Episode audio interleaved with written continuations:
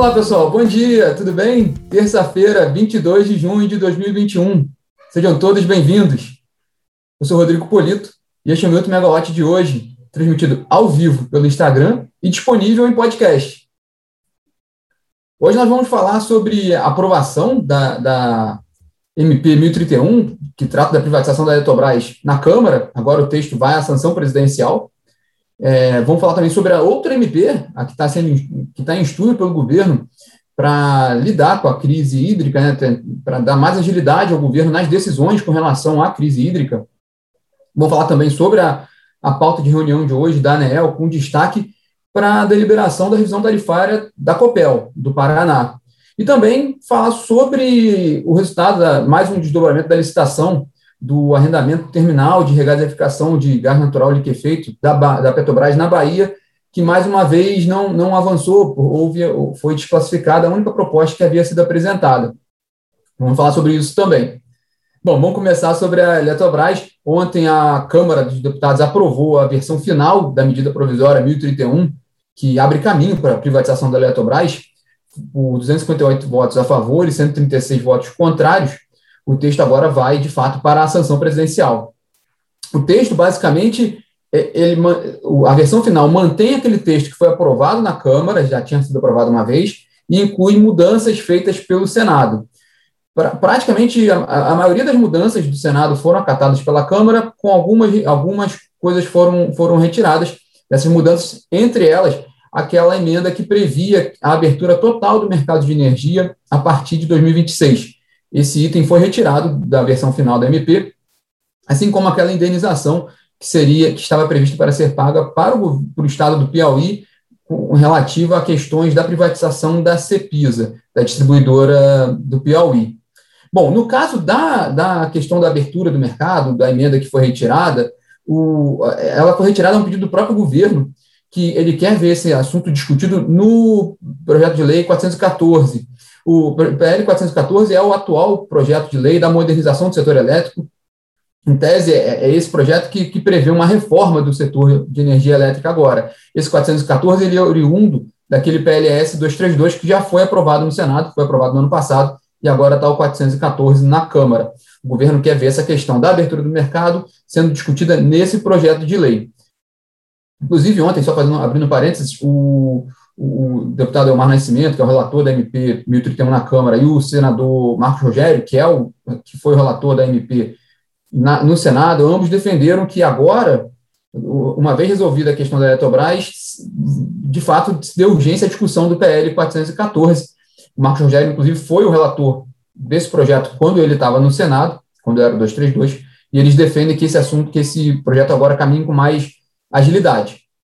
Voltando ao MP da, da Eletrobras, o governo comemorou, o ministro de Minas e Energia ele concedeu uma entrevista agora cedo, agora de manhã, para a Rádio CBN, em que ele falou que a lei é extremamente positiva para, para, o país e que trará benefícios aos consumidores. Questionado sobre a questão da, da contratação de térmicas a gás, a contratação compulsória de 8 gigawatts de termoelétricas a gás, o, o, ministro Bento Albuquerque ele, ele explicou que o próprio plano decenal de energia, com horizonte 2030, já prevê a contratação de 11 gigawatts de termoelétricas a gás. Então, estaria um pouco já em linha com o que estava no planejamento do setor, e que essas usinas elas vão substituir outras usinas mais caras, a óleo diesel óleo combustível, que vão ser que vão ser descontratadas nos próximos anos. Esse é o ponto de vista do, do ministro. É, na mesma linha, a, a, Associação Brasileira das Distribuidoras de Gás Canalizado, a Begás, também elogiou o texto, disse que a contratação das térmicas vai, ser, vai representar um passo fundamental para acelerar a integração entre os setores elétrico e o de gás natural.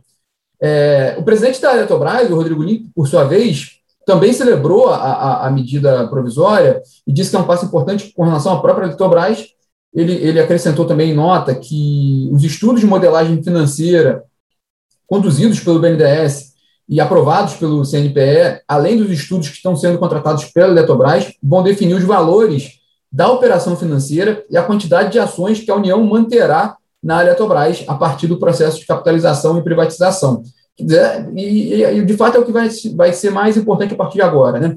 É, uma vez aprovado o processo, o mercado vai ficar muito de olho como é que vai ser elaborada todo esse trabalho de capitalização, todos os estudos relativos a, a, essa capitalização vai ser o principal ponto de atenção agora. A expectativa do governo é definir isso tudo até o fim do ano e poder realizar essa operação em janeiro de 2022. No mercado em geral, há muita preocupação com relação ao tema por dois motivos. Um, com relação à própria Eletrobras, por, já que é uma empresa que tem uma participação muito, muito grande no mercado, né? É a maior companhia de energia elétrica da América Latina. Ela tem, no setor elétrico brasileiro, ela tem praticamente, detém praticamente um terço do parque gerador brasileiro e é praticamente metade da rede de transmissão em alta tensão do país. Então, uma preocupação com o poder de mercado dessa companhia. Outra preocupação também é aquela que a gente já colocou algumas vezes, que sobre possível, um possível aumento de custo para o consumidor, para o consumidor com relação aos itens incluídos na MP, inclusive esse da contratação das termoelétricas, essa contratação compulsória das termoelétricas. É, mas, o, por outro lado, né, o mercado financeiro, ele mais uma vez chancelou ali, aprovou essa, essa operação. No, na sexta-feira já tinha havido uma alta de 6%, quase 6% das ações da Eletrobras, Ontem, com essa confirmação na Câmara, as ações subiram mais quase 3,5%, foi uma alta de 3,42%. Então, o mercado financeiro, mais uma vez, aprovando essa operação da Eletrobras e, e, e enxergando potenciais ganhos no futuro para essa nova companhia. Falando agora um pouquinho sobre outra medida provisória, a, a da crise hídrica, né? É, o Ministério de Minas e Energia publicou uma nota ontem confirmando que essa nota está em estudo e que ela vai, ela, o objetivo dela é fortalecer a governança do processo decisório e dar mais agilidade com relação a essa a, a, a crise hídrica nesse momento. Na prática, é de fato poder, poder operar mais rapidamente, fazer a gestão mais rápida dos reservatórios hidrelétricos, considerando o uso múltiplo da água. Esse é o foco central do governo nessa medida provisória. É, na, nessa entrevista hoje cedo à CBN, o ministro de Minas e Energia, o Bento Buquerque, ele disse, reforçou que não trabalha com hipótese de racionamento nesse momento é, para esse ano. Ele não trabalha com hipótese de racionamento para esse ano. Essa preocupação do, do governo nessa nota ontem também se deve, ocorreu porque na, numa coletiva de imprensa ontem cedo, com relação à medida provisória 1031, o deputado Elmar Nascimento classificou a MP como MP do racionamento, ele chama essa MP do MP do racionamento, e ele disse que essa, essa medida é necessária. E então o Ministério de Minas e Energia correu também para se posicionar, explicar detalhar um pouco mais do que é essa medida provisória. A gente já chegou a falar aqui também no, no Minuto Megawatt, acho que na semana passada, sobre essa medida provisória. Então, o Ministério da Energia correu para se posicionar, explicando a visão do governo com relação a essa medida provisória e que está descartada a, a, a, para esse ano.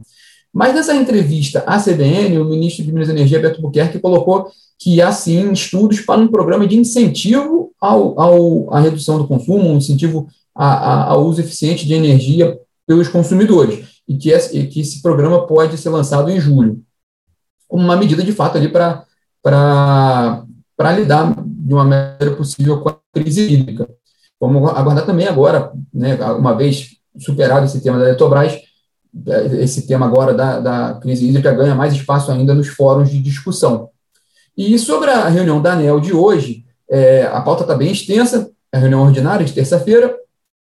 O, o, destaque são algumas revisões tarifárias, também da Energisa é, Minas Gerais, Energisa Nova Friburgo, mas também o da, da Copel, né, a revisão tarifária da Copel, da Companhia Paranaense de Energia, que é uma companhia expressiva. A gente acompanha também esse, esse, essa, essa deliberação hoje na reunião da ANEL.